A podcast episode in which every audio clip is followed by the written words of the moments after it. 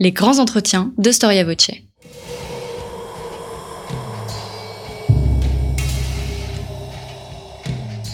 Une émission de la rédaction de Storia Voce.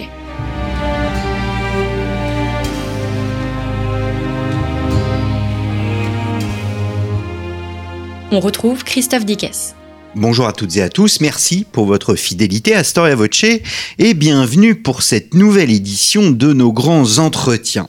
N'oubliez pas que Storia Voce est une radio associative et qu'à ce titre, elle ne peut vivre que grâce à la générosité de ses auditeurs. N'hésitez pas à nous soutenir donc contre un don. Vous recevrez un livre de votre choix pour connaître les conditions de cette offre. Rendez-vous dans notre rubrique Soutenez Storia Voce à partir de notre page d'accueil storiavoce.com. Vous verrez, plus de 100 livres vous y attendent. Leur nom est synonyme de prestige et à l'époque médiévale, ce nom résonnait dans toute l'Europe jusqu'aux espaces reculés de la Terre Sainte. Leur propre domaine s'étendait du nord de l'Angleterre jusqu'à la Gascogne, en passant par l'Anjou. Quant à l'Irlande, l'Écosse, le Pays de Galles, ou bien même encore la Bretagne, elles étaient des principautés ou des royaumes qui leur faisaient allégeance. Pour atteindre un tel prestige et une telle renommée, les Plantagenets, puisqu'il s'agit bien d'eux, auront bénéficié d'un heureux hasard, celui des successions. Mais Henri II, Richard Cœur de Lion et Jean Santerre cultiveront aussi un solide sens de l'opportunisme. Storia Voce vous propose aujourd'hui de mieux comprendre comment cette grande famille et sa cour ont su tenir ensemble tous ces territoires disparates. À cet égard, peut-on parler d'une curialisation du gouvernement des Plantagenets? Et si oui, quelles en furent ses limites? Comment cette cour fonctionnait au quotidien et quelles furent ses pratiques? Pourquoi enfin cet empire plantagenet n'a pas pu s'inscrire dans le temps? Ce sont les questions que je vais poser à Amaury Chou. Amaury Chou, bonjour. Bonjour. Merci d'avoir répondu à notre invitation. Vous êtes professeur en classe préparatoire euh, littéraire au lycée euh, Chateaubriand à Rennes. Vous êtes membre associé du laboratoire Tempora et chargé de cours aux universités de Rennes 2 et de Bretagne occidentale. Vous êtes donc médiéviste et vous venez de publier un ouvrage absolument remarquable que j'ai littéralement dévoré, Les Plantagenets et leur cours 1154-1216, un livre paru au PUF. Alors ce sont certes les presses universitaires de France, mais c'est un livre qui se lit très très facilement et c'est un des grands atouts de cet ouvrage, euh, c'est qu'il est accessible, même j'allais dire, aux non-spécialistes. Alors il y a un paradoxe euh, chez euh, les Plantagenets, ils dominent l'Europe et pourtant leur politique débouche sur la défaite de Bouvines en 1214 et la Grande Charte de 1215. Comment expliquer ce paradoxe? La domination qu'ils ont établie euh, n'était pas forcément très très assurée, c'est-à-dire qu'elle reposait beaucoup euh, sur euh, les caractéristiques personnelles euh, de rois qui ont cherché, bien sûr, vu l'immensité des territoires, à, s'entourer quantitativement et, qualitativement. Mais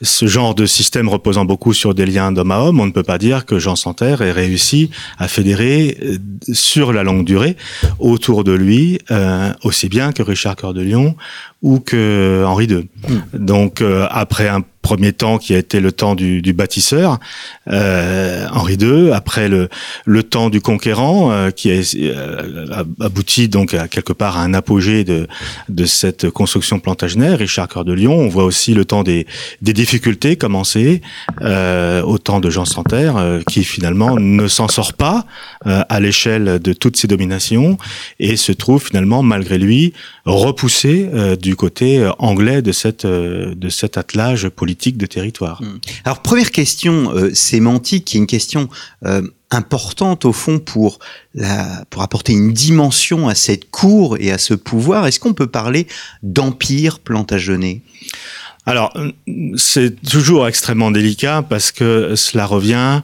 à, à plaquer sur euh, le, territoire, les territoires dominés par les Plantagenets, euh, un, concept qui euh, qui s'y prête très mal. C'est-à-dire que des empires médiévaux, on en connaît, hein, que ce soit l'empire germanique, l'empire de, de Gengis Khan à l'autre bout du globe, etc. là, on a affaire à des entités qui sont parfaitement définissables. Le, le, territoire dominé par les Plantagenets, eux, correspondent très mal parce que euh, leur principale particularité, c'est qu'ils sont euh, euh, dans ils sont dans un système qui relève des allégeances personnelles, mais sans aucune relation unitaire entre eux, sans sans aucun personnel, comment dire, en fonction d'un bout à l'autre avec des des officiers ou des des procédures législatives ou administratives qui seraient qui seraient valables d'un bout à l'autre. Quand on prend la titulature officielle de Henri II ou de Richard, on voit que euh, Henri II est d'abord donc euh, roi des Anglais, duc de Normandie, duc d'Aquitaine, comte d'Anjou. Donc on a bien affaire à une énumération euh, qui euh, renvoie à autant de sociétés politiques euh, singulières, autant de, de droits particuliers, de privilèges, et puis du point de vue de la composition des peuples aussi de caractéristiques différentes. Bon. Donc tout ça ne produit pas un empire avec une ossature telle que par exemple l'empire germanique, si vous voulez. Donc le, la difficulté, c'est vrai, c'est de nommer ce territoire. On voit très bien la difficulté en français comme en anglais. Donc les historiens de langue anglaise ont plutôt l'habitude d'utiliser le terme de Commonwealth, par exemple, euh, parce que ça s'y prête bien. Vous voyez cette idée d'un de liaison personnelle qui converge euh, à partir de tous ces territoires vers un seul homme, que ce soit Henri II, Richard, euh, Cœur de Lion ou, ou, ou, Jean Santerre. Nous, on a tendance à reprendre le terme d'empire euh, par euh, analogie avec d'autres situations politiques. On a aussi tendance à, à utiliser le terme d'empire parce qu'il renvoie à l'imperium latin qui est un pouvoir de commandement euh, supérieur. Bon. Mmh. Mais il faut bien voir que même du point de vue de cette dimension-là, le pouvoir d'Henri II ou de Richard n'est pas de même nature en Angleterre d'un côté et dans les domaines continentaux de l'autre, puisque en France, nous, nous, avons affaire exclusivement, que ce soit au duché de Normandie, au duché d'Aquitaine, dans le comté d'Anjou, à des territoires qui relèvent quand même des principautés qui relèvent de la mouvance euh, de la couronne de France. Mmh. Donc le, le roi d'Angleterre n'y a pas la même force, bien évidemment, que euh, ce, qui, ce qui relève du royaume d'Angleterre lui-même. Mmh. Alors, euh, on va revenir hein, sur le territoire, hein, sur les espaces, mais peut-être quelques mots sur la chronologie, parce que il y a un autre paradoxe, c'est que le nom de Plantagenet est en soi un mythe. Hein, Richard oui. Cœur de Lion et fait partie de, de, ce mythe, et pourtant euh, les limites chronologiques sont extrêmement courtes. On parle de 12, 1154, 1216, c'est euh, un peu plus de 60 ans. Oui, deux alors, générations. Oui, le terme de Plantagenet est anachronique lui-même parce que pour trouver des références euh, qui font coïncider euh, ce, ce, nom propre donc et la dynastie d'Angleterre, il faut vraiment se tourner vers le 15e siècle, c'est-à-dire vers l'époque de la de la guerre des deux roses, euh, à l'époque où les branches euh, d'York et de Lancastre euh, se, se, disputent donc la, le titre royal anglais. Là, donc, on parle de maison Plantagenet. Bon avant euh, le 15e siècle anglais, euh, on trouve mention chez, par exemple, le chroniqueur euh, anglo-normand euh, Wass, euh, concernant donc Geoffroy le Bel, le comte d'Anjou, qui est le père d'Henri II. On trouve mention donc de, de ce très plaisant, euh, comme quoi ce comte d'Anjou aurait eu l'habitude d'aller à la chasse avec un petit brin de genêt à son couvre-chef. Bon, c'est de là donc que par évolution le nom Plantagenet a été extrait, mmh. sauf que tel quel, ni Henri II, ni Richard, ni Jean Santerre ne s'appellent eux-mêmes entre eux et ne sont appelés par leurs contemporains Plantagenet. C'est un cognomène, comme on dirait nous, qui a été accolé euh, bien plus tard, en fait. Mmh. Alors, l'Empire est, enfin, l'Empire, entre guillemets, euh, est éclaté, Normandie, Maine, Anjou, Touraine, Aquitaine, euh, il y a l'Angleterre, bien évidemment, et toutes ces terres qui font euh, allégeance. Est-ce qu'il existe un centre de gravité à cet ensemble? Alors oui, on peut même dire qu'il en existe euh, deux en fait. Il y en a un très net dès le début et puis on en voit un deuxième apparaître à l'époque de Richard Cœur de Lion. Euh, le, vrai centre de gravité, c'est ce qu'on trouve entre euh, Chinon, euh, Fontevraud, euh, Saumur, euh, à savoir donc ces, domaines qui sont limitrophes de, de l'Anjou, de la Touraine et du, nord du Poitou, euh, des régions qui ont été disputées hein, pendant de, très longues périodes, donc entre des, maisons euh, princières, enfin de maîtres des principautés rivales.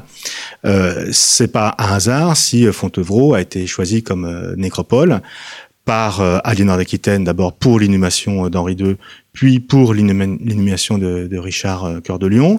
Donc dans cette euh, région de Carrefour, euh, à l'échelle d'une cour itinérante comme celle des Plantagenets, on les voit très souvent passer par là. Hmm. Ça, c'est une, c'est une première chose. La, la deuxième, le deuxième centre de gravité qu'on voit apparaître, c'est celui de la, de la basse Seine, au moment donc où Richard Cœur de Lion dispute donc euh, contre Philippe Auguste euh, toute la suprématie sur l'axe de la Seine, puisqu'il en a besoin, bien évidemment, pour avoir les mains libres en Normandie et donc avoir les mains libres dans ses dans ses pérégrinations transmanches, hein, ne pas se faire surprendre sur, sur, sur ses arrières. Donc là, avec la construction du château Gaillard, le, le complexe donc château Gaillard en Delhi et euh, ensuite donc euh, notamment le port hein, euh, militaire donc qu'on trouve à, à Rouen avec les, les galets royales. là, on a un deuxième centre de gravité qui politiquement euh, et militairement compte pour beaucoup. D'ailleurs, euh, Philippe Auguste ne s'est pas trompé lorsqu'il est allé porter le fer dans cette euh, région-là pour essayer de, de, surprendre Jean Santerre cette fois-là à, au château Gaillard, ce qu'il réussit donc finalement en, 1204. Mmh. Donc au fond, la main mise, elle est plus dans le sud de cet espace géographique que dans le nord et en Angleterre. Oui, parce qu'en fait, on a affaire à des princes français de langue française, de culture française, dont les réseaux euh, français sont très développés. Euh, alors, qui sont rois d'Angleterre, bien sûr, sauf qu'ils y séjournent euh, modérément, voire très peu. Hein, dans le cadre, dans le cas de, Richard Cœur de Lion, par exemple, Richard, sur un règne de, 10 ans, n'a passé que six mois. Outre-Manche, c'est quand même très peu. Alors ça ne veut pas dire que le royaume d'Angleterre était sans gouvernant. Hein. Il y avait un système euh, donc euh, qui permettait de gouverner fermement, d'ailleurs en l'absence du roi, par le biais d'un grand justicier, justicier en chef. Quelquefois même, il y avait un tandem pour euh, tenir la, la, la, maison, si vous voulez. Hein. Mais nous avons affaire à des gens qui, dans leur tropisme transmanche, nord-sud, sont plus attirés par le sud que par le nord. Mmh, mmh. Sauf à se retrouver politiquement en grande difficulté et à être repoussé contre leur gré vers le nord, ce qui va être le cas de, de Jean Santerre, qui est du coup le premier de cette famille à être inhumé euh, outre-Manche, à la cathédrale de Worcester.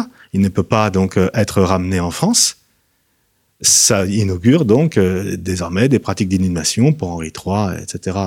en Angleterre, parce qu'on ne peut plus ramener les dépouilles de ces princes français en France? Hmm. Alors, cette, que, je, vais, je vais passer sur l'itinérance, hein, parce que hmm. vous, vous en parlez, hein, à cheval avec les plantagenets, itinérance et résidence. À cheval et en bateau. À cheval et en bateau, bien évidemment, parce qu'il y a la Manche. Hmm. Euh, Peut-être, oui, quelques mots euh, sur, sur cette Manche à traverser. La traversée, ce n'est pas si facile à ah, cette ça, époque Oui, tous les historiens qui ont traité, par exemple, des croisades pour ce qui était d'itinéraire maritime ont insisté sur le péril de mer. Hein, si on repense à, à, Jacques Le Goff euh, faisant référence à, à Saint-Louis, il retrace très bien le, voyage de mer en direction de la Terre Sainte. La mer terrorise ces hommes du Moyen Âge.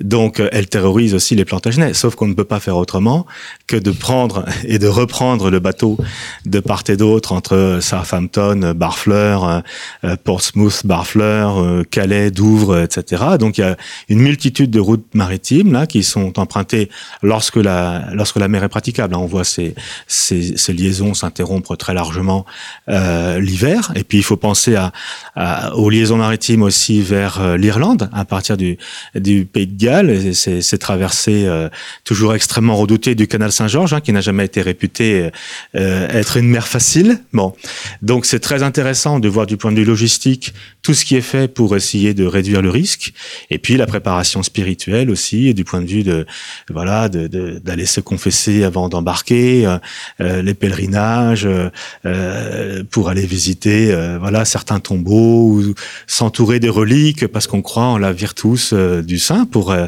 pour être protégé des, fortunes de mer. Je pense que par rapport à, la monarchie capétienne, par exemple, qui n'a jamais à cette époque-là été confrontée à ce point-là au même problème, là les Plantagenets euh, possèdent une très forte originalité. Hum, hum. Alors venons-en au pouvoir curial, hein, qui est l'objet hein, de, votre livre, les Plantagenets et leur cours, qui est à la fois une réflexion hein, sur le, pouvoir monarchique des, des Plantagenets. C'est la plus grande cour d'Europe? Alors, à l'époque d'Henri II et de, de Richard, euh, oui, euh, manifestement. Euh, alors, avec la difficulté qu'il faut savoir exactement qui on y met euh, et à quel moment, puisque le livre embrasse à peu près 60, 70 ans d'histoire, un tout petit peu moins. il est clair que l'itinérance des rois, la, la, nécessité de laisser sur place, lorsqu'ils quittaient l'Angleterre, par exemple, des officiers donc de très haut niveau, euh, qui incarnent leur pouvoir alors que eux-mêmes n'étaient plus là, euh, justifie donc euh, beaucoup d'officiers au service des, des Plantagenets. Euh, et puis en plus, euh, donc euh, outre l'évolution vers vers l'office, hein, qui qui, de, qui devient donc quelque chose de de plus en plus, on serait tenté nous de dire technique, hein, quand on voit certains trésoriers d'Angleterre ou de Normandie, quand on voit donc les responsables de, de l'échiquier d'Angleterre ou de Normandie, les chanceliers. Bon, il y a là des compétences réunies, bien sûr. Au-delà de, de du développement de l'office, donc aussi bien euh, du côté euh, anglais euh, et jusqu'en Irlande d'ailleurs, hein, que du côté français. quand on voit qu'il faut rajouter à ça le baronnage anglais, un certain nombre de grands seigneurs donc français également pour les, territoires français des, des Plantagenets, on se on se rend compte qu'ils avaient face à eux beaucoup de gens effectivement. Hmm. Donc c'est numériquement sans doute euh, en tout cas, pour ce qui est des relations entre Louis VII et, Henri II, euh, c'est la, c'est la plus grande cour euh, d'Europe. Euh, à l'époque de Richard, face à Philippe Auguste, ça l'a encore très largement. Il faut vraiment des désertions à l'époque de, de, Jean Santerre, et puis le gonflement qui est, qui est tout à fait symétrique, hein, même s'il est un tout petit peu décalé dans le temps, le gonflement de la cour capétienne cette fois-là. Euh, donc notamment après la, la, récupération de la Normandie par, Philippe Auguste, pour voir la, la cour capétienne commencer à, à, équilibrer numériquement la cour Plantagenet. Oui. Hmm. Alors je cite Gauthier Mapp, hein, qui est un écrivain euh, satiriste. Je suis dans la cour et je parle de la cour, mais quant à savoir ce qu'est la cour, Dieu seul sait ce qu'elle est. Elle n'est cependant pas comme le temps, mais elle est, elle est temporelle, changeante et variable, et elle ne reste jamais dans le même état tout fixisme est à proscrire? Oui, tout à fait, parce que on peut euh, présenter cette cour Plantagenet comme, euh, comme un oignon euh, avec trois épaisseurs. Hein.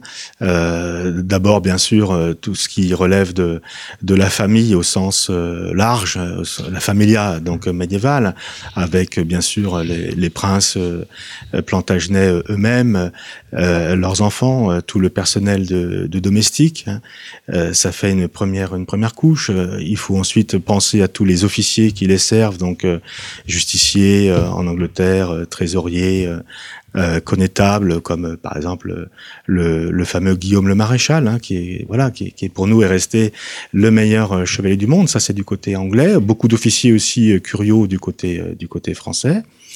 Il faut penser en plus que chacun des enfants plantagenets au fur et à mesure qu'il grandit se dote de sa propre cour. On voit par exemple Henri le Jeune qui est le, premier fils donc du couple Henri II Aliénor.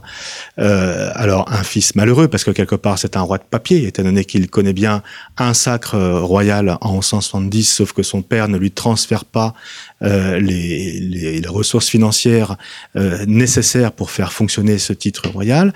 On le voit malgré tout donc s'entourer d'un certain nombre d'officiers, ce qui est normal vu sa qualité de, on va pas dire de roi consort, mais de d'héritier présomptif. Vous voyez, bon.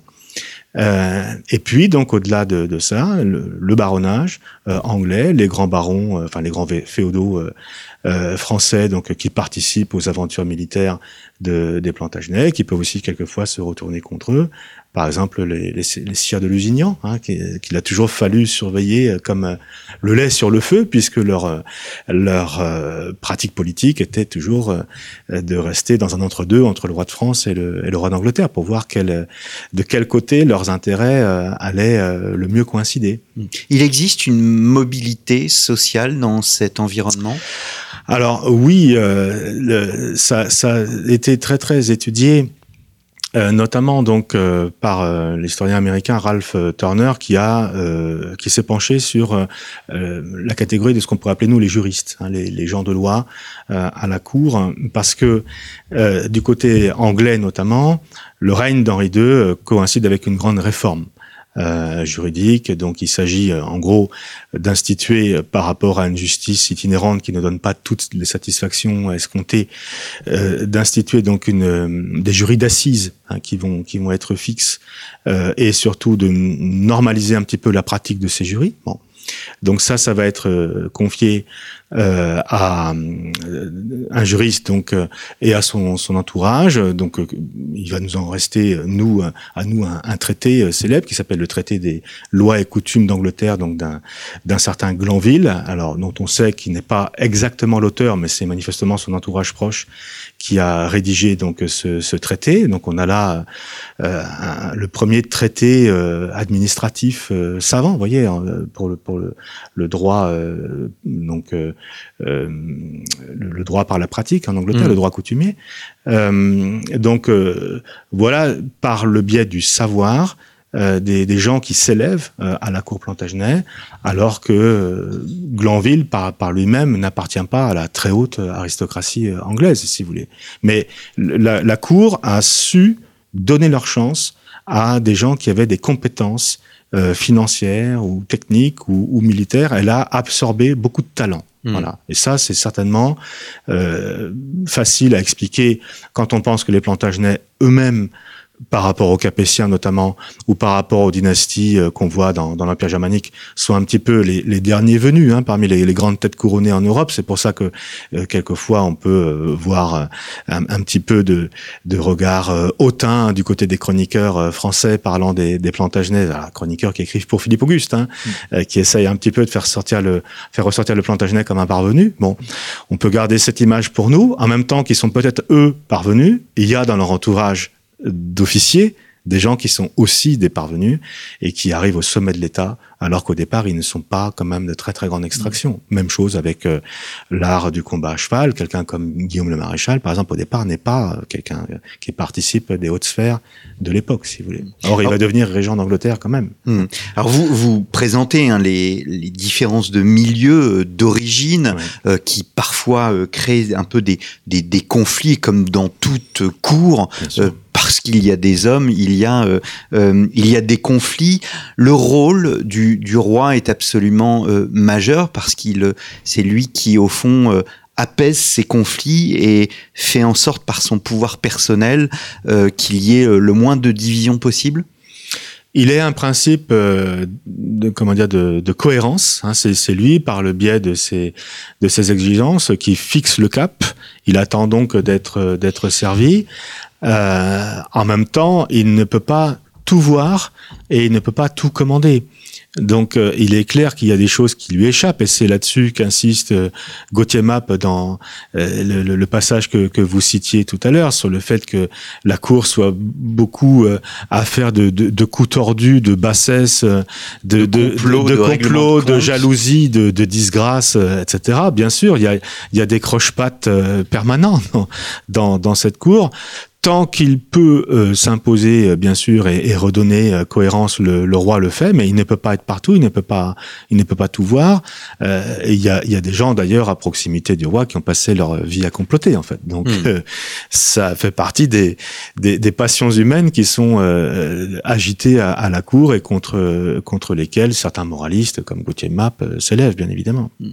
Qu'est-ce qui distingue la, la, qualité du gouvernement de la cour, des Plantagenets par exemple, par rapport à celle d'un d'un Philippe Auguste?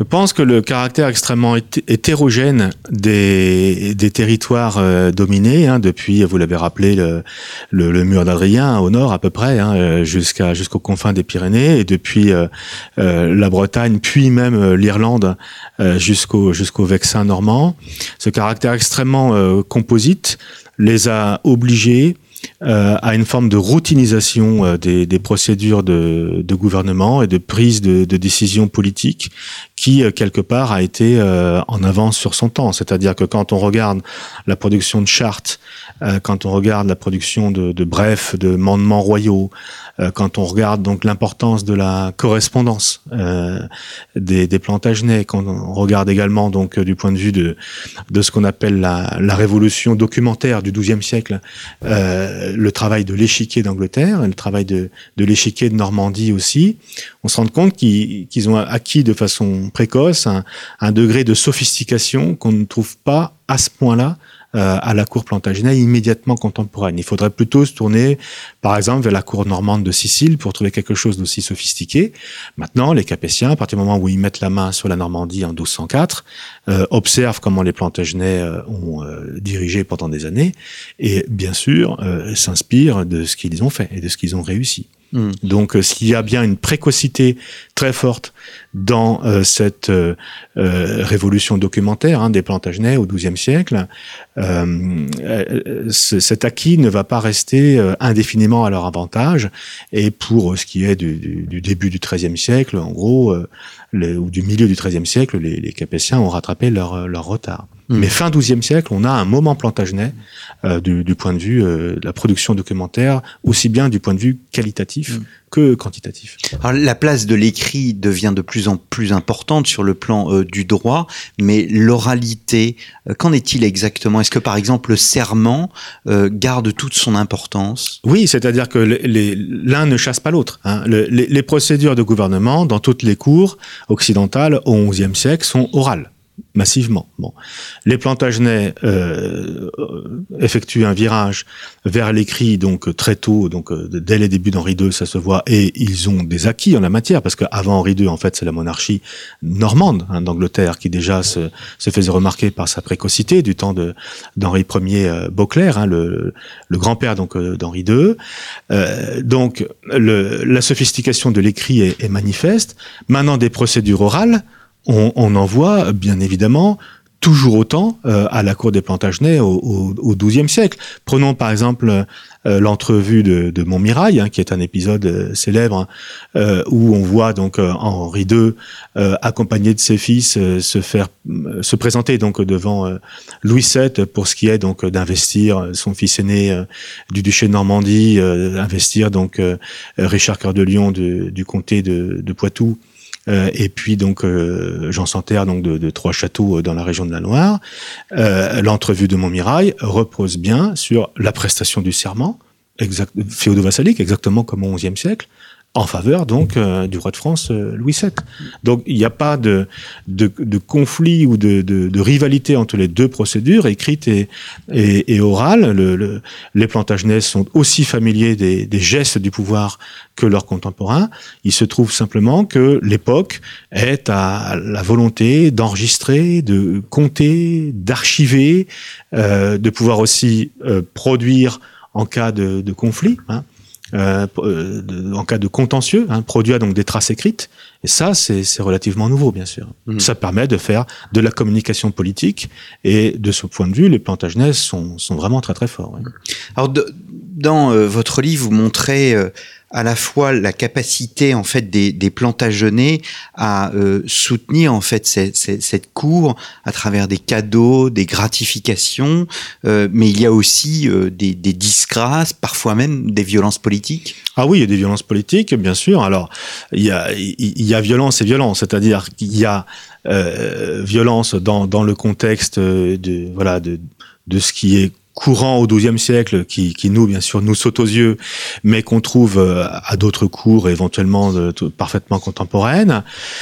Et puis il y a aussi, euh, alors au-delà de, de, de, ces violences ordinaires pour le XIIe siècle, recours à, à, des violences qui peuvent être extrêmes, euh, qui du coup font sursauter les, les chroniqueurs, surtout lorsqu'il s'agit a posteriori euh, et euh, avec un, point de vue politique très intéressé de noircir le souvenir de tel ou tel Plantagenet. De ce point de vue, euh, Jean Santerre a été particulièrement dégradé hein, du, point de vue de son image par deux chroniqueurs donc postérieurs de moines donc à l'abbaye de St Albans en Angleterre, donc Mathieu Paris et puis Roger de, de Vandover, qui à eux deux sont les grands les grands responsables de la création de la légende noire de, Jean Santerre. Ont tous les deux beaucoup insisté euh, sur son autoritarisme, sur le caractère arbitraire, humiliant, euh, dégradant de certaines de ses décisions. Euh, ils ont voulu donc euh, forger le, le, portrait d'un roi indigne, y compris vis-à-vis -vis des, des, lois de Dieu, euh, bien sûr. Euh, mais comment dire, le recours à ces formes de, de gouvernement extra-légal, dans l'ensemble, a été peu courant quand même chez les Plantagenets. En tout cas, on on voit pas, euh, hormis euh, le cas particulier des gens sans terre, on voit pas les Plantagenets trop trop s'aventurer en dehors de ce qui est euh, communément admis à leur époque, sauf à ce que certaines décisions leur échappent complètement. Bon, là, c'est le cas bien sûr dramatique de Thomas Becket. Bon, et euh, donc euh, des, des, des, paroles euh, politiques euh, très fortes, mais euh, ayant vraisemblablement dépassé l'intention de leur auteur quand même.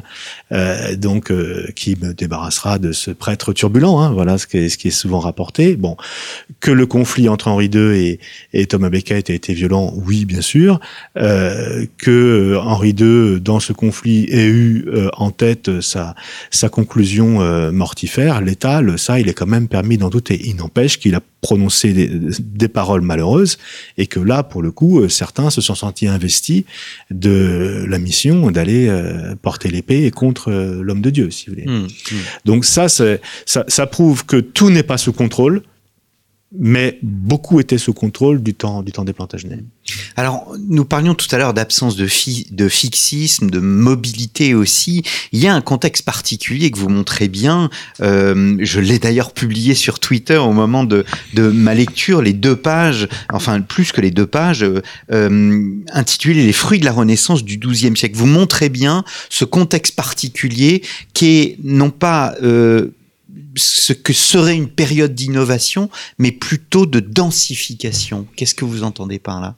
Oui, c'est-à-dire que les, les Plantagenets ont très bien su tirer parti des fruits donc de, de la Renaissance euh, du XIIe siècle euh, qui est à l'œuvre dans euh, les écoles donc euh, de Chartraine pour commencer et puis les, les écoles parisiennes euh, bien sûr dans un deuxième temps. Alors à l'époque où il n'y a pas d'université, hein, mais il existe ce qu'on va appeler donc des studia, rive gauche donc futur quartier latin parisien. ils savent donc ils savent y faire attirer vers eux euh, des gens donc euh, qui sont férus euh, euh, bien sûr de la Bible et des Écritures saintes puisque c'est la base même euh, de, de l'enseignement, mais qui sont férus aussi donc par exemple de redécouverte d'Aristote, qui réfléchissent en termes de, de traités de logique, qui sont donc bien sûr de, de, de, des hommes de grand talent du point de vue de la chronique, de, l'art de, de, raconter le, le, règne. Eux ont des bonnes places à, à proposer. Donc par rapport à, à, à la cour capétienne, on, on, les voit euh, créer un courant de dérivation vers eux, y compris pour euh, obtenir que certains traversent la Manche, et euh, dans l'ensemble, ça fonctionne euh, plutôt bien. Donc, euh, les, la Renaissance du XIIe siècle a procédé par amplification, en fait. Mm. C'est pour ça que je parle de densification, si vous voulez, par rapport à des acquis qui étaient déjà ceux de l'Antiquité gréco-latine, euh, y compris donc de l'Antiquité tardive. Si on prend la définition donc des arts libéraux chez Boès, hein, on est quand même euh, déjà au VIe siècle après Jésus-Christ, donc dans une Antiquité très très tardive. Les hommes de la, du XIIe siècle savent reprendre ça, savent l'enrichir Shakespeare, savent faire intervenir là-dessus les concepts aristotéliciens, les progrès du, du, droit canon avec le moine Gratien, etc. Donc tout ça, ça fait des savoirs euh, techniques pour euh, l'administration qui sont à disposition. Et puisque tout le monde ne peut pas faire carrière dans euh, les allées de, de l'Église, certains qui sont très lettrés se disent mais pourquoi pas aller servir l'État plantagenet? Et mmh. dans l'ensemble, ça fonctionne très bien. Il y a une représentation euh, culturelle qui est aussi importante. Vous le montrez dans votre livre. Euh, il y a une culture du pouvoir entretenue par des ressorts et un de ces ressorts est le roi Arthur lui-même. Oui, les Plantagenets sont, encore une fois, bien obligés, vu l'immensité de leur domination, de faire feu de tout bois pour euh, gouverner. Donc, ils gouvernent par les liens d'homme à homme. Euh, ils gouvernent aussi par leur, euh, euh, par les rétributions, par les cadeaux, les, gratifications financières, puisque donc le, leur fiscalité fonctionne plutôt bien. Donc, ils, ne sont pas manifestement à court d'argent. et puis, bien sûr, ils ont aussi donc réfléchi en termes, on dirait nous, de diplomatie pour ce qui est de, certains mariages heureux politiquement donc euh, là, c'est plutôt le, fait euh, des choix euh, de mariage pour donc Jean Santerre, bien sûr, pour les trois filles Plantagenet, hein, bien consolider les appuis de la, des Plantagenet, donc un peu partout, là où c'est possible en Occident. Et au-delà donc du, du, gouvernement par les hommes, par l'argent, par la, la, diplomatie, il y a le gouvernement par la communication politique, en exploitant des grands mythes. Donc les rois, le roi Arthur n'a pas été créé à la cour Plantagenet, il préexiste à cette cour. Il y a déjà des acquis très importants euh, avec Geoffroy de Monmouth, donc euh, qui écrit à l'époque euh, donc charnière entre la fin du règne d'Henri Ier Beauclerc et puis donc les années 1136-38 qui donc succèdent de peu au, au, décès d'Henri Ier Beauclerc. On est là donc plus de 15 ans avant l'avènement d'Henri II, mais lorsqu'Henri II parvient au pouvoir en 154 en Angleterre, il, connaît l'existence de ce roi Arthur. Il connaît l'existence. Alors, euh, il, sait que euh, il incarne beaucoup de choses du point de vue des valeurs militaires, l'honneur, la bravoure, la largesse, etc.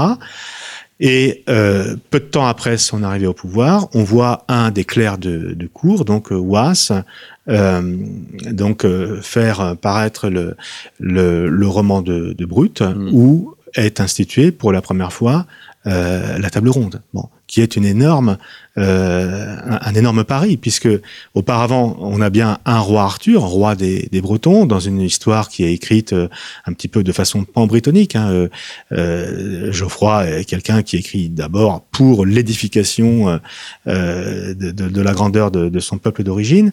Bon, avec euh, Was, le, le, sens de, de cette histoire des rois de Bretagne et du, du roi Arthur est, est, infléchi. On passe du latin euh, à l'ancien français et donc euh, de la versification à, à, la prose. Il s'agit de toucher un public euh, plus large hein, et en même temps avec un, un, grand thème comme celui de, de la table ronde, de, de faire surgir plusieurs aventures possibles, là où auparavant euh, l'histoire des rois de Bretagne, évidemment, centre sur des règnes successifs. Mm. Donc on va voir surgir les aventures petit à petit de, de Gauvin, de Perceval, euh, de Divin ou de, ou de Lancelot, parce que euh, le coup de génie de Was euh, permet donc de démultiplier la matière de Bretagne, ce qui va être fait en France par Chrétien III. Bon. Et les Plantagenets, eux, essayent de, de, de coller au maximum hein, à cette, euh, cette image euh, glorieuse d'une monarchie donc euh, généreuse, courageuse, large, férue de, de prouesse. Ils essayent de coller au maximum et dans l'ensemble, ça va plutôt bien leur réussir. En tout cas, pour ce qui est d'Henri II et de Richard Cœur de Lion. Il y a une captation en fait idéologique. bien sûr, puisque le mythe arthurien leur préexiste, ils s'y intéressent. En même temps, on voit Henri II euh, patronner, dans, les termes euh, du XIIe siècle, d'autres travaux historiques. Par exemple, euh, au tout début de son règne, on voit mettre en chantier une, une vie d'Édouard le Confesseur, qui est, qui est confiée donc à, euh, à celui donc qu'on surnomme quelquefois le Saint Bernard anglais, euh, Alred de, de Riévo. Bon, donc ça, ça prouve bien que la, la monarchie, au tout début du règne d'Henri II, dans les années 1155, 59, en gros, se cherche, si vous voulez, elle, se cherche des patronages prestigieux, ce qui est, ce qui est parfaitement normal. Bon, euh, surtout encore une fois pour une monarchie qui inaugure euh, une dynastie royale, puisque les Plantagenets avant Henri II ne sont pas de rang royal, contrairement euh, aux Capétiens.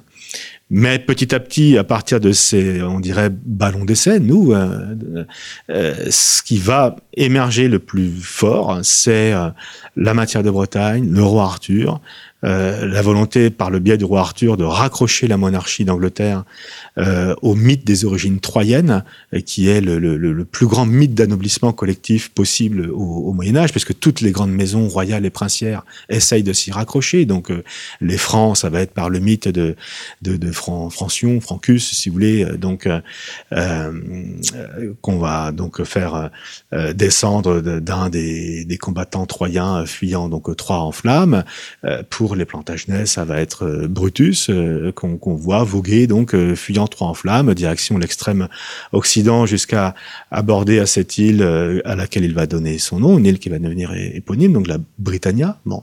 Et on pourrait prendre d'autres maisons occidentales qui, elles aussi, se piquent de descendre de tel ou tel Troyen. Faire de la généalogie, c'est s'inventer des ancêtres respectables. Hmm c'est trier, c'est mmh. choisir. Bon. Donc là, les Plantagenets ont la main heureuse dans l'ensemble. Et euh, on va voir une montée en puissance de roi Arthur euh, à, la cour Plantagenet jusqu'à euh, la fin du règne d'Henri II et jusqu'au règne de Richard Cœur de Lion, avec cet extraordinaire épisode de la, de la pseudo-invention, de la, comment dire, de, de, la tombe du roi Arthur et de, de la reine Guenièvre à l'abbaye de, de Glastonbury. Là, le, le, mythe est définitivement capté par les Plantagenets. Alors revenons euh, à la cour avec peut-être une dernière question sur la place des, des clercs. Vous évoquiez tout à l'heure Thomas Becket et on voit bien que le développement du droit, il y a comme une forme de laïcisation euh, des charges. Est-ce que euh, cela signifierait que les clercs soient un peu mis, euh, si vous me permettez l'expression, sur la touche? Ah, c'est pas forcément une laïcisation au sens où on, l'entend nous, mais l'itinéraire de Beckett justement est très très important parce que au départ Thomas Beckett est, est, est un londonien, bon, issu donc euh, euh d'un père de la région de Rouen et d'une mère de la région de, de Caen. Euh, sa première langue est vraisemblablement euh, le français. Bon, euh, son père donc est marchand textile euh, dans un quartier euh, aisé de, de, Londres. Lui ne fait pas d'études euh, très très longues. Il se trouve que par le truchement de, de relations, il va se trouver propulsé euh, dans la, la, la, familia de l'archevêque donc de Canterbury Thibault. Et là, puisqu'on a affaire en gros à, à, on serait presque tenté de dire un, une serre chaude hein, autour de l'archevêque de Canterbury, Becket se fait vite remarquer par ses capacités de travail, par ses talents de négociateur, etc., sa capacité à organiser la la chancellerie de, Thomas et de pardon de l'archevêque Thibault. Donc c'est pour ça qu'il est finalement euh, choisi par euh, Henri de lui-même comme chancelier euh, d'Angleterre. Bon, ça, ça prouve ça prouve d'abord l'importance de l'appel d'air que crée la cour Plantagenet pour des hommes de, de valeur, hein, beaucoup de beaucoup de possibilités, beaucoup de place à prendre. Euh, ensuite, il faut savoir faire preuve d'opportunisme, ce que sait faire euh, Beckett. Si en plus on est très lettré, ce qui est le cas de, par exemple, Jean de Salisbury, hein, qui fréquente la, la même, euh, la, la, même euh, serre chaude de, de, l'archevêque euh, Thibault que Thomas Beckett, puisque c'est là qu'ils se, qu'ils se connaissent. Donc Jean de Salisbury va devenir secrétaire à, dans la chancellerie de, de l'archevêque.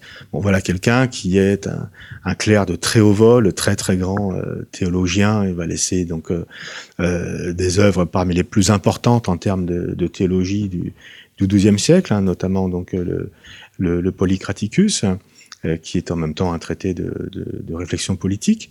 Euh, est-ce que euh, ça signifie que les, on demande à ces gens-là de se laïciser au sens de se départir des, des, idées religieuses? Non, pas forcément. Simplement, ils ne vont pas rentrer toute leur vie euh, au service de l'Église. On va mm. leur demander aussi de servir l'État. Mm. C'est à eux de voir s'ils acceptent hein, ou s'ils refusent. La limite euh, et la grandeur en même temps de cette cour euh, réside dans l'immense espace géographique. Alors, c'est certainement été une limite, oui, parce que créer du lien à, à l'échelle de, de territoires pareils, vu les, euh, les moyens de communication de l'époque, euh, a été euh, a été épuisant. Hein. De tous les chroniqueurs à l'époque d'Henri II ont insisté sur sa capacité phénoménale à avaler donc les lieux. donc pour nous, une lieue égale 4 km et quelques à cheval. Hein. Donc tout, tout se recoupe autour d'Henri II pour montrer un roi systématiquement à cheval, mais à la limite capable presque de, de dormir sur sa selle. Hein. on en est presque là, si vous voulez. Bon, euh, Richard Cœur de Lion, même chose. C'est un roi qu'on peut imaginer quasi constamment sur le bivouac, en fait, constamment sur la route. Euh, donc il y a là quand même une déperdition d'énergie, une, une, usure hein, prématurée certainement des, des, des, hommes qui est, qui est très importante. Euh, Au-delà de, de, de l'immensité géographique, ce qui a été très difficile aussi ça a été de créer des mythes rassembleurs, hein, euh, créer donc euh, euh, un, comment dire un langage commun à, l'échelle de ces de ces territoires. Si on prend le roi Arthur, par exemple, ça a plutôt bien fonctionné en Angleterre même ou bien en Normandie, mais pour une partie des des territoires des Plantagenets, on voit bien qu'à la limite ils sont assez tièdes hein, vis-à-vis mm. du, du, roi Arthur. C'est quelque chose qui leur parle moins. Hein, bon. il faut bien voir également que les, les pouvoirs ne sont pas de même nature de part et d'autre de la Manche, et ça aussi, ça pose problème. Il y a un état de d'irrédentisme, un état de comment dire de, de, de, conflictualité euh, latente et quelquefois ouverte euh, en Aquitaine, par exemple, et en, en, Poitou, qui renvoie à une vieille structuration politique euh, de, de cette vieille terre euh, euh carolingienne au départ de, de, ce, de, ce, cet ancien royaume carolingien hein, d'Aquitaine, qui a toujours été très très difficile à, à, gouverner. Donc les Plantagenets ne, ne, font pas beaucoup mieux que, que d'autres. Vous voyez, si on pense aux problèmes qu'ont pu avoir, par exemple, Louis Pieux dans, dans, la même région, vous voyez que ça, ça, date quand même de, de pas mal de, temps avant les, avant les Plantagenets. Euh, donc créer du lien, créer de la cohérence, là où les mythes rassembleurs ne fonctionnent pas forcément bien, là où euh, le, fonctionnement économique n'est pas unifié, bien sûr, il y a beaucoup de compartimentage intérieur, euh, là où donc les hommes se sentent quelquefois des, allégeances diverses et ont tendance à regarder vers euh, la cour de France hein, pour ce qui est d'une bonne partie des domaines français, c'est très très difficile. Et à un moment donné, euh, ça s'est retourné contre contre Jean Santerre, c'est-à-dire qu'il a voulu euh, euh, bien sûr continuer à, à, défendre ses territoires, donc du coup a été obligé de d'appuyer sur le levier fiscal pour continuer à payer des fidélités, payer donc des allégeances, maintenir les gens dans son sillage. Bon, mais le ressort fiscal a été tellement tendu qu'à un moment donné, il a, il a cassé, il a suscité énormément de mécontentement. Et ce mécontentement s'est retourné contre Jean Santerre. Hum. Une dernière euh, question euh, à, à Maury euh, Chou. Euh, il est étonnant de voir qu'au fond, ce qui a été transmis, ce n'est pas un territoire, c'est un système juridique, ce qu'on appelle la, la, la common law. Oui, tout à fait. Ça prouve que euh, les Plantagenets ont su être bâtisseurs à, à, bien des points de vue. Euh, la common law, c'est quelque chose qui émerge très tôt euh, dans, dans, le cagne du, du, raid, du règne d'Henri II. Euh, ça, ça venait donc euh, calmer des, euh, un épisode houleux, donc qui était un épisode de guerre civile en Angleterre qui avait précédé immédiatement le, le règne, le règne d'Henri II. ça montre bien que quelque part la construction politique des, des Plantagenets a été très très personnelle parce que la common law justement c'est bien au départ la volonté personnelle d'Henri II de euh, pacifier la situation politique en, Angleterre. Là où ils se sont, euh, comment dire, beaucoup impliqués personnellement, les Plantagenets ont souvent laissé une trace euh, forte. Euh, là où il a fallu non seulement qu'ils s'impliquent eux-mêmes, mais qu'ils comptent aussi sur l'implication de tous pour les servir euh, à la hauteur de ce qu'ils attendaient, là, il y a souvent eu des déboires et on le voit très bien du, du point de vue du devenir politique des territoires français. Eh bien, euh, merci euh, beaucoup à Maury euh, Chou d'être venu à ce micro. Je, me permets pardon de renvoyer nos auditeurs à l'émission que j'ai enregistrée avec Frédéric Lachaud sur Jean Santerre. Donc, un livre absolument indispensable pour mieux comprendre ce, ce, personnage un peu délaissé, critiqué dans l'historiographie. Je rappelle donc le titre de votre ouvrage, Les Plantagenets et leur cours 1154-1216 paru au PUF. Merci beaucoup. Merci infiniment. Et à très bientôt pour un nouveau numéro de nos grands entretiens.